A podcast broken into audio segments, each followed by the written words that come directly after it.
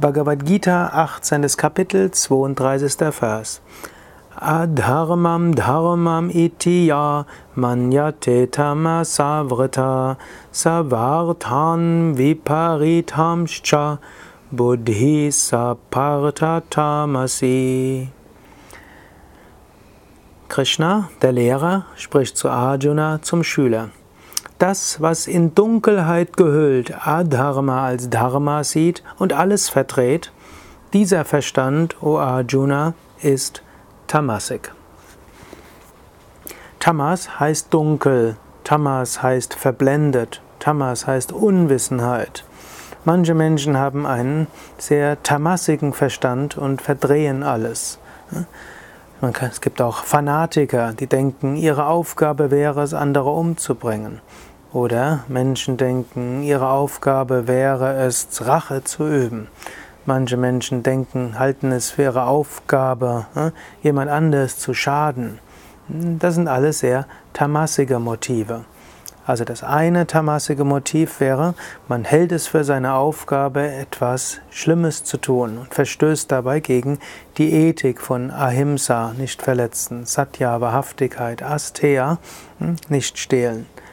Eine zweite Form von Tamas ist irgendwo gänzlich hm, in der Dunkelheit. Man ist zu träge, man kann kaum etwas machen.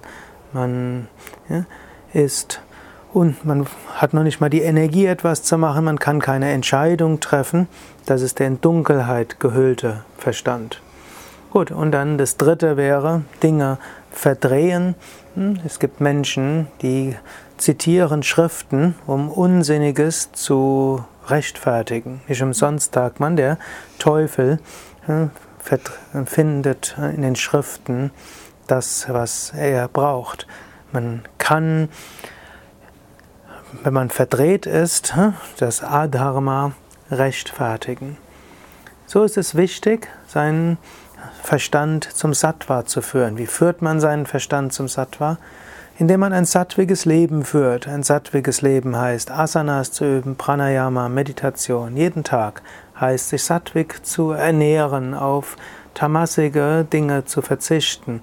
Es heißt auch sonst ein reines Leben zu führen. Es heißt an seiner, Ethisch, seiner Ethik zu arbeiten, Mitgefühl, Liebe zu entwickeln. Je mehr du so Sattva-Eigenschaften in dir entwickelst und je mehr du deinen Körper und dein Prana sattwig machst, umso leichter fällt es, einen klaren Verstand zu haben.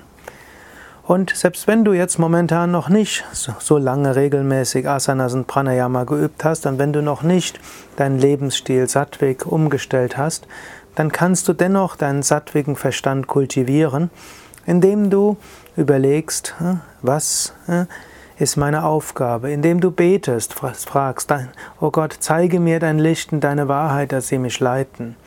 Du kannst äh, Viveka üben. wie kann ich das größte Gute entwickeln? Wie kann ich zum größten Guten beitragen? Wie kann ich meine Fähigkeiten so einsetzen, dass sie viel Gutes bewirken werden? Auch so entwickelst du Sattva. Und behalte im Hinterkopf, du hast auch Rajas, du hast auch Tamas. Und dein Verstand wird dir öfters rajasige und tamasige Dinge erzählen.